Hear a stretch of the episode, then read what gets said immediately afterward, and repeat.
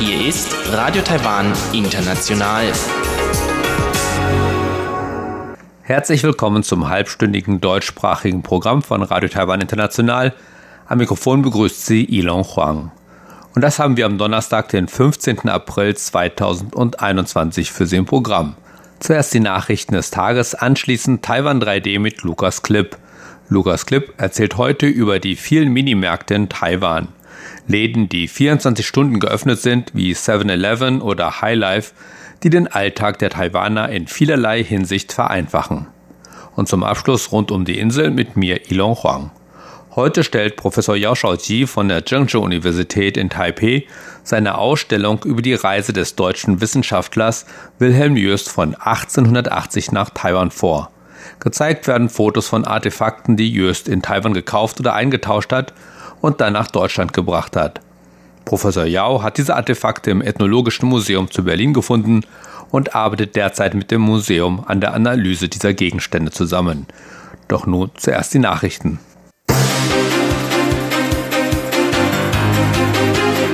Sie hören die Tagesnachrichten von Radio Taiwan International. Zunächst die Schlagzeilen. Taiwans Präsidentin sagt, Taiwan ist bereit, mit anderen zusammenzuarbeiten, um den regionalen Frieden zu erhalten. Taiwans Wasseramt erschließt neue Wasserquellen. Und Taiwan gibt 300.000 US-Dollar, um den diplomatischen Verbündeten St. Vincent nach Vulkanausbruch zu unterstützen. Und nun die Meldungen im Einzelnen. Taiwan ist bereit, mit gleichgesinnten Ländern zusammenzuarbeiten, um den Frieden und die Stabilität in der indopazifischen Region zu erhalten. Das erklärte Taiwans Präsidentin Tsai Ing-wen am Donnerstag während eines Treffens mit dem ehemaligen US-Senator Chris Dodd und seiner Delegation. Die Delegation ist die erste, die US-Präsident Joe Biden seit seinem Amtsantritt im Januar nach Taiwan geschickt hat. Präsidentin Tsai bezeichnete die Ankunft der Delegation als ein Signal für die Fortsetzung der Partnerschaft. Tsai sagte, dass Chinas jüngste Übergriffe in Taiwans Luftraum und Gewässer nicht nur den Status quo in der indopazifischen Region verändert hätten, sondern auch eine Bedrohung für den regionalen Frieden und die Stabilität darstellten.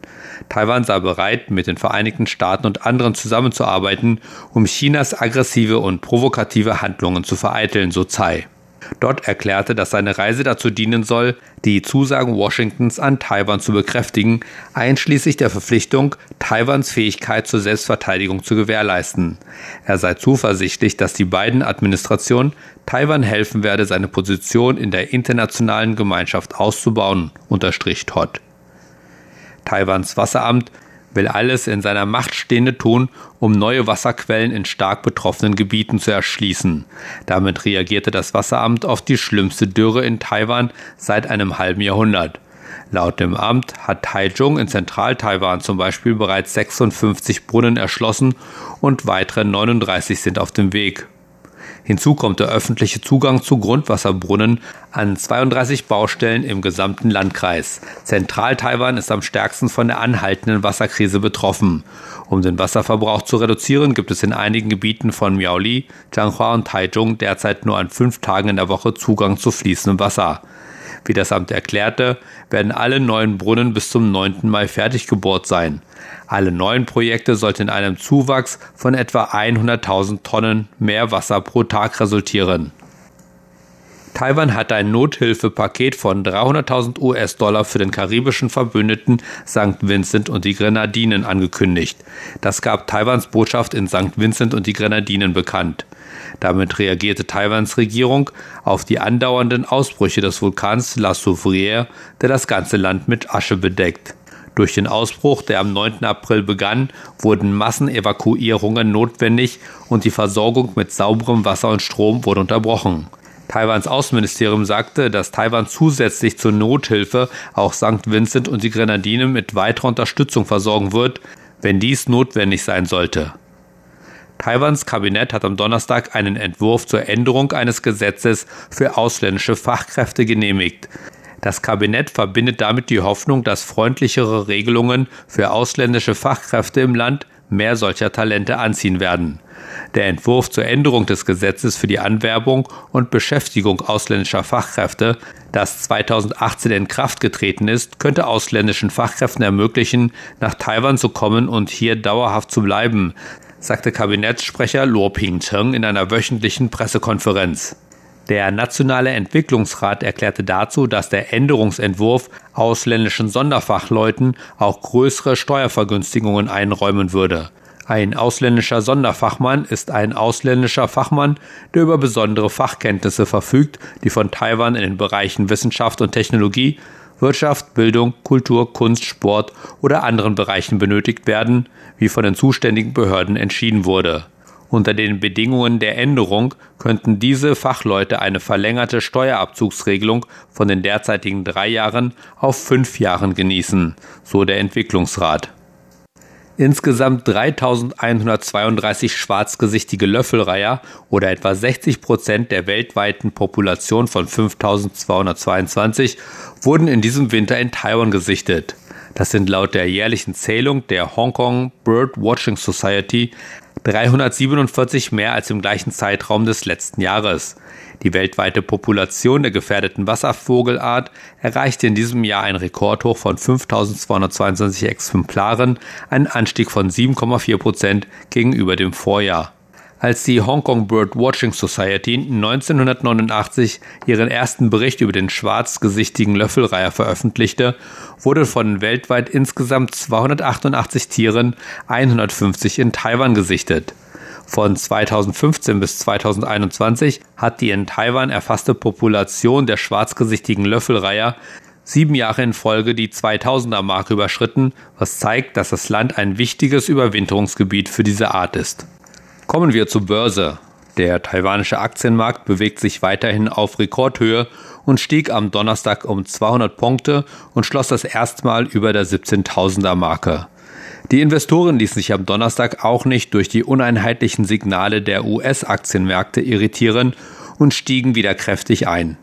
Käufe waren auf breiter Front zu beobachten, wobei Technologiewerte im späten Handel an Dynamik gewannen und Aktien der traditionellen Branchen und Finanzwerte aufgrund des Optimismus über eine zyklische Erholung Käufe anzogen. So schloss der TAIX 210,76 Punkte oder 1,25 Prozent im Plus. Damit lag der Abschlusskurs bei 17.076,73 Punkten. Das Handelsvolumen betrug an diesem Donnerstag fast 361 Milliarden Taiwan-Dollar umgerechnet gut 10 Milliarden Euro. Ein Unternehmen, das sogar noch stärker stieg als der gesamte Markt, ist der Handyhersteller HTC, der um 10% zulegte und bei fast 36 Taiwan-Dollar schloss, umgerechnet gut 1 Euro. Dabei motivierten nicht nur die verbesserten Fundamentaldaten die Investoren in HTC einzusteigen, sondern auch die Ankündigung des Unternehmens, jedem seiner Aktionäre, der an der für Juni geplanten Jahreshauptversammlung teilnimmt, einen faltbaren Campingstuhl zu schenken. Und zum Abschluss das Wetter.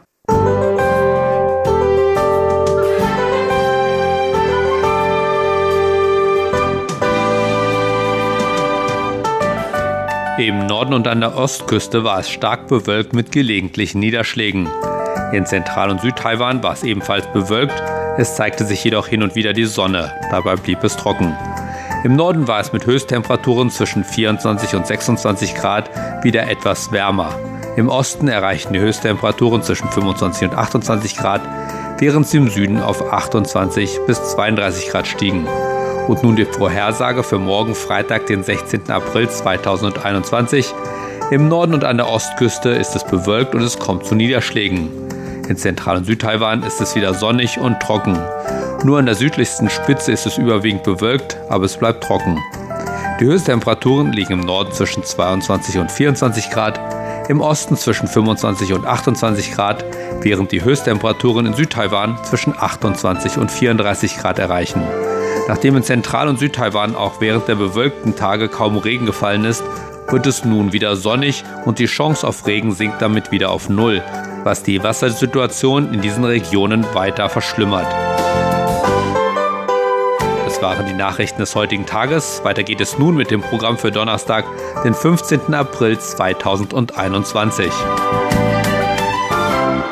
Weiter geht es nun mit Taiwan 3D und Lukas Clip. Lukas Clip erzählt uns heute etwas über die allgegenwärtigen Minimärkte in Taiwan. Minimärkte wie 7-Eleven oder Highlife, die 24 Stunden lang geöffnet sind.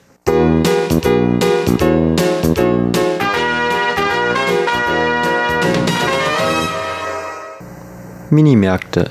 In Deutschland so unbekannt, dass es nicht mal ein richtiges deutsches Wort dafür gibt. Auf Englisch als Convenience Stores, als praktisch Läden bezeichnet, gehören diese kleinen Lädchen inzwischen in einer Vielzahl Ländern auf der Welt zum Alltag eines jeden Bürgers dazu. Und jeder, der sich einmal an diese Läden gewöhnt hat, kann sie sich aus seinem Leben nicht mehr wegdenken. Fragt man einen Taiwaner, was ihm an Taiwan so gefällt, lautet die Antwort oft, dass das Leben hier so praktisch ist. Und das Markenzeichen von praktisch sind in Taiwan die Minimärkte. Wobei handelt es sich hierbei also? Und was macht diese kleinen Lädchen so praktisch? Es gibt mehrere verschiedene Minimarktladenketten in Taiwan. Die beiden größten sind die amerikanische Kette 7-Eleven, von den Bewohnern Taiwans meist einfach Seven genannt, und Family Mart, eine japanische Kette. Auch die taiwanische Kette Heimat und die kanadische Kette Circle K, hierzulande als OK Mart bezeichnet, sind nicht selten vorzufinden. Zusammen bilden diese vier Ketten ein landesweites Netzwerk an Minimärkten mit einem beachtlichen Deckungsgrad. Statistiken aus dem Jahr 2019 zufolge hat Taiwan die weltweit zweithöchste Zahl an Minimärkten pro Person. Es gibt landesweit über 11.000 Minimärkte. Umgerechnet gibt es pro 2100 Menschen also einen Minimarkt. Schießt man auf den Straßen Taipehs ein Foto, so stehen die Chancen hoch, dass im Hintergrund des Fotos ein Minimarkt zu entdecken ist. Nicht selten läuft man an einem solchen Laden vorbei und begegnet an der nächsten Straßenkurve schon dem nächsten. Ob in der U-Bahn, am Flughafen, im Krankenhaus oder der Schule. Die Läden sind wirklich überall. Selbst in kleineren Städten wie Taidong sind Minimärkte allgegenwärtig. Was genau ist also so toll an diesen Minimärkten? Kurz gesagt, sie sind unglaublich praktisch. Nicht umsonst lautet der Name dieser Geschäfte auf Englisch oder Chinesisch Praktischläden. Als erstes Beispiel kann hier angeführt werden, dass die Läden 24 Stunden am Tag, sieben Tage die Woche geöffnet haben. Selbst an Taifuntagen haben die Läden rund um die Uhr geöffnet. Wenn man also ein Nachtmensch sein sollte und einen um 3 Uhr nachts plötzlich der Heißhunger packt, braucht man nur um die nächste Straßenecke zu laufen. Das erste, was einem auffällt, wenn man einen Minimarkt in Taiwan betritt, ist der Kräutergeruch von gedünsteten Tee-Eiern. Neben den Eiern gibt es auch gedämpfte Teigtaschen, Hotdogs, gebackene Süßkartoffeln und allerlei anderes Essen, das im Laden fortwährend warm gehalten wird und deshalb nach dem Kauf sofort verzehrt werden kann. Auch abgesehen von den warmen Speisen lässt sich das Sortiment der Waren sehen. Von fertig verpackten Lunchboxen zum Aufwärmen und unzähligen Süßigkeiten oder Snacks für zwischendurch, über Tiefkühlgerichte, ein beachtliches Sortiment an Getränken bis hin zu Schreibutensilien, Zahnpasta, Regenschirmen oder sogar Unterwäsche gibt es im Minimarkt alles zu finden, was man im Alltag so brauchen könnte. Selbst deutsche Kinderüberraschungseier finden sich im Sortiment. Man kann sich vom Angestellten sogar frischen Kaffee oder Tapioca-Tee machen lassen. Auch seine Rolle als Kaffee weiß der taiwanische Minimarkt also zu erfüllen. Und das für eine umgerechnet etwa 1 Euro. Da fragt man sich schon fast, warum man denn überhaupt noch in einen normalen Supermarkt gehen sollte, wenn man doch auch in diesen Minimärkten alles findet, was das Herz begehrt. Aber nicht nur die Waren in den taiwanischen Minimärkten sind hervorragend. Der Service ist es, von dem man als Deutscher am meisten überrascht werden dürfte. Bestellt man zum Beispiel in Taiwan etwas im Internet, kann man sich sein Paket an einen Minimarkt schicken lassen und nach Benachrichtigung aufs Handy bequem dort abholen. Auch eine Bezahlung mit Bargeld ist möglich. Natürlich ist es auch möglich, allerlei andere Pakete an einen Minimarkt zu verschicken. Will man also etwas nach Taiwan verschicken, hat aber gerade keine passende Adresse parat, bietet der Minimarkt eine bequeme Alternative als Lieferadresse. Auch Tickets aller Art kann man im Minimarkt kaufen. Ob ein Ticket für ein Konzert, ein Vergnügungspark oder ein Zugticket, alles kann im Minimarkt nebenan erledigt werden. Weiterhin kann die Telefonrechnung oder sogar die Wohnungsmiete bequem an der Kasse bezahlt werden. Meist läuft das so ab, dass man eine E-Mail mit einem scannbaren QR-Code bekommt, den der Angestellte dann lediglich vom Handy aus scannen muss. Für Touristen bietet es sich außerdem an, in einem Minimarkt Prepaid-Handys zu kaufen und nachladen zu lassen.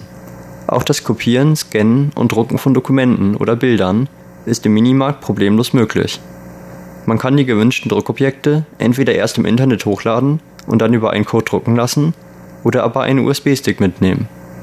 Jeder Minimarkt verfügt über mehrere Mikrowellen. Man kann also praktisch jedes Essen, das man sich im Laden kaufen kann, auch sofort in der Mikrowelle erhitzen und essen. Besonders anbieten tun sich hier natürlich die berühmten asiatischen Instant-Nudeln, von denen die Minimärkte ein großes Sortiment aufweisen. Nicht gerade das gesündeste Abendbrot, dafür aber schnell und günstig. Besteck bekommt man bei Bedarf vom Verkäufer und Sitzgelegenheiten gibt es in der Regel auch zur Genüge. Im Gegensatz zu normalen Restaurants gibt es hier aber keine Regel, dass man etwas bestellen muss. Jeder kann hier frei sitzen, solange er will. Viele Minimärkte in Taiwan sind mit Toiletten ausgestattet. Eine Klage, die ich von asiatischen Bekannten über ihren Deutschlandurlaub am öftesten zu hören bekam, war, dass es in Deutschland so schwierig ist, einen Ort zu finden, wo man sein Geschäft verrichten kann. Und selbst wenn man dann mal Glück hat, eine öffentliche Toilette zu finden, muss man oft noch Geld bezahlen. Nach einiger Zeit in Taiwan kann ich diese Wehklagen vollkommen nachvollziehen. Denn in Taiwan ist dieses Problem, dank der allgegenwärtigen Minimärkte, praktisch nicht existent. Ein Service, von dem ich in Taiwan besonders häufig Gebrauch mache, ist der Wi-Fi-Service, den die Minimärkte zur Verfügung stellen. In den großen Ketten kann man überall kostenlos Wi-Fi benutzen und, was besonders wichtig ist, als Nebeneffekt des Surfens im Internet noch für einige Zeit der Sommerhitze entfliehen, da natürlich alle Minimärkte mit Klimaanlagen ausgestattet sind. Auch Geldautomaten sind in den Märkten zu finden. Ein Weg zur entfernten Bank ist bei Bargeldbedarf also nicht nötig. Man sieht, diese Märkte sind wirklich unglaublich praktisch. Theoretisch braucht man nie mehr eine Bank, Post oder einen Supermarkt besuchen, weil man das meiste, was man in diesen Orten tun kann, auch im Minimarkt erledigen kann. Nun, alles hat natürlich einen kleinen Haken. Die Waren in den Minimärkten sind geringfügig teurer als hier in den herkömmlichen Supermärkten. Man zahlt also praktisch für die Bequemlichkeit. Auch das Sortiment kann logischerweise nicht mit einem normalen Supermarkt mithalten, weil Minimärkte halt Mini sind. Zuletzt sollte man, wenn möglich, nicht zu oft Fertiggerichte aus diesen Märkten essen, weil in den Gerichten oft verhältnismäßig viele Konservierungsstoffe enthalten sind. Am gerade genannten vielfältigen Service hingegen konnte ich bisher noch nichts Negatives feststellen. So praktisch diese Lädchen allerdings auch sein mögen, so werden die Minimarktketten schon in naher Zukunft mit einigen Problemen zu kämpfen haben. Die Mieten steigen stetig an und die jährliche Wachstumsrate der Märkte hat inzwischen auf einstellige Zahlen abgenommen. Sinkende Geburtenraten und eine alternde Bevölkerung lassen ebenfalls vermuten, dass die Zahl der Märkte in nicht allzu ferner Zukunft wieder abnehmen wird. Schon jetzt gibt es immer mehr Märkte, die während der Nachtzeiten die Türen schließen da nicht genügend Arbeitskräfte zur Verfügung stehen. Damit brechen sie die Tradition des 24 Stunden pro Tag, 365 Tage im Jahr geöffneten Minimarktes. Eine eventuelle Lösung mag der sogenannte 7-Eleven-X bieten, ein unbemannter Minimarkt, welcher vor zwei Jahren zum ersten Mal in Taiwan eröffnet wurde. Alles in diesem Laden läuft automatisch ab. Die Mikrowellen werden über Scanner bedient und die Bezahlung erfolgt über ein Gesichtserkennungssystem.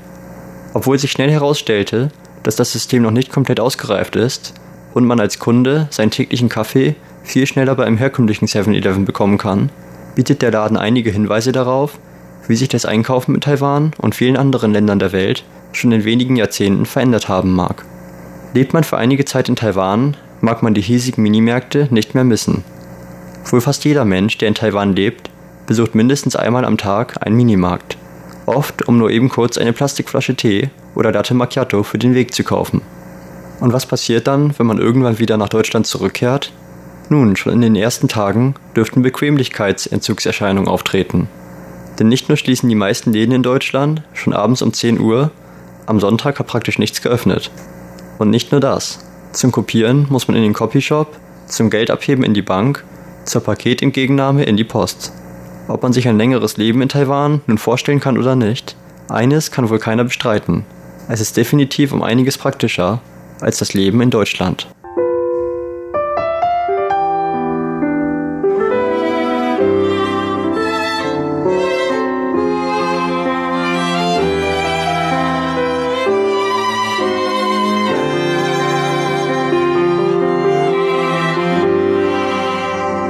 Das war Lukas Clip und Taiwan 3D heute über die allgegenwärtigen Minimärkte in Taiwan.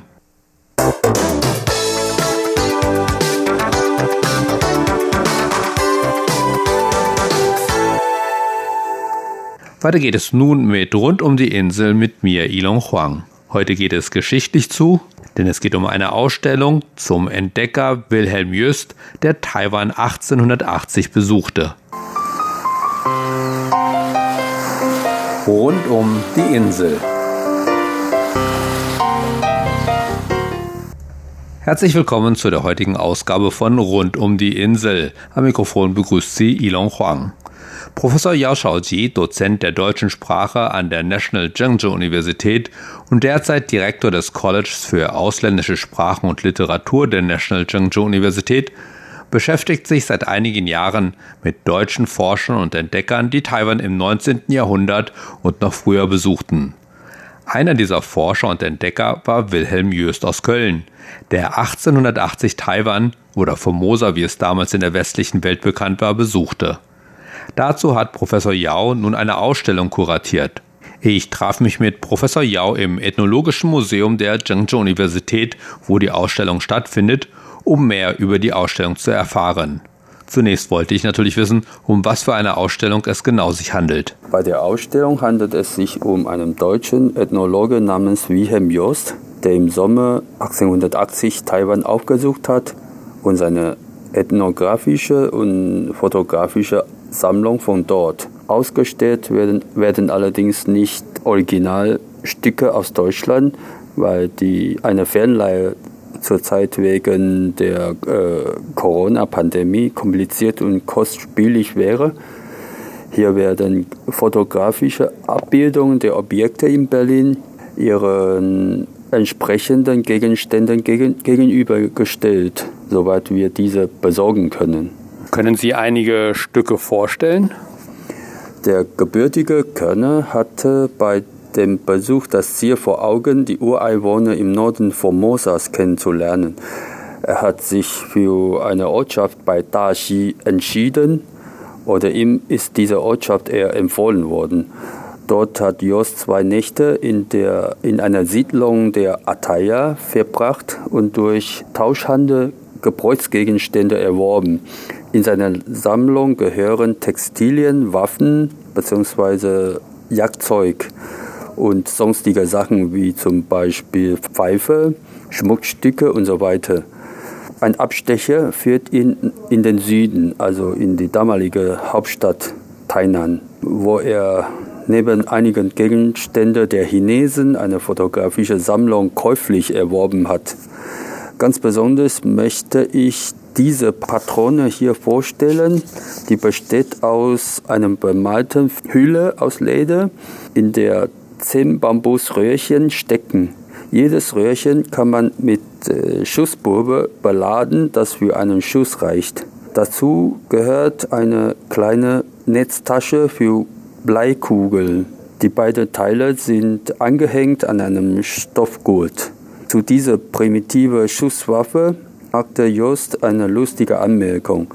Ich zitiere, die Gewehre sind für das Ziel ziemlich ungefährlich. Mit einiger Sicherheit sah ich die Leute nur auf fünf bis sechs Schritte treffen. Dagegen stieß die Büchsen bei jedem Schuss dem Schützen die Wange blutig. Zitat Ende. Unter den Fotos finde ich das hier von historischer Bedeutung. Aufgenommen äh, sind der bekannte schottische Teehändler John Dodd äh, links im Bild und ein Einheimischer, vermutlich Hakka-Chinese. Neben seinem Teegeschäft hat der Schotte versucht, im Jahr 1865 ein Ölfeld im Miaoli zu erschließen. Dieses Vorhaben wurde allerdings durch chinesische Regierung verhindert. Und diese Stücke befinden sich ja in Berlin. Wie haben Sie denn herausgefunden, dass sich diese Gegenstände, diese Artefakte in Berlin befinden? Jost hat ein, seine Erlebnisse in Taiwan in drei Schriften unterschiedlicher Arten dokumentiert. Einmal in seinem Tagebuch. Im Jahr 1882 hat er einen wissenschaftlichen Artikel zur Kenntnisse der Eingeborenen der Insel Formosa in der Zeitschrift der Ethnologie veröffentlicht. Der dreibändige Reisebericht erschien 1895, also zwei Jahre vor seinem unerwarteten Tod im Südpazifik, enthält ein Kapitel über seine Reise in Taiwan. Bei der Studie dieser Schriften ist mir eine Anmerkung in dem letzten Werk aufgefallen, die lautet, Exemplare sind jetzt im hiesigen Museum für Völkerkunde. Gemeint ist das Ethnologische Museum zu Berlin, das damals so hieß. Da war ich neugierig, ob die Jost-Sammlung noch in Berlin existiert, denn die Hauptstadt wurde ja in den beiden Weltkriegen schwer betroffen. Auf meine Anfrage waren die Mitarbeiter in Berlin auf der Suche und haben tatsächlich einige Stücke aus Taiwan gefunden, mit denen Jost im Jahr 1882 das Museum beschenkt hat. 2014 war ich zum ersten Mal in dem Museum und habe ich mir im Magazin diese Stücke angeschaut. Bei der Gelegenheit habe ich auch festgestellt, dass in der Abteilung Süd- und Südostasien insgesamt über 450 Ethnografika der Eingeborenen Taiwans vorhanden sind, die durch ca. 20 Sammler ins Museum gelangen sind. Und Sie versuchen ja diese Stücke zu analysieren und zu bearbeiten. Ähm, was sind die größten Schwierigkeiten dabei? Am Anfang habe ich mich auf die Sammlung von Jos beschränkt.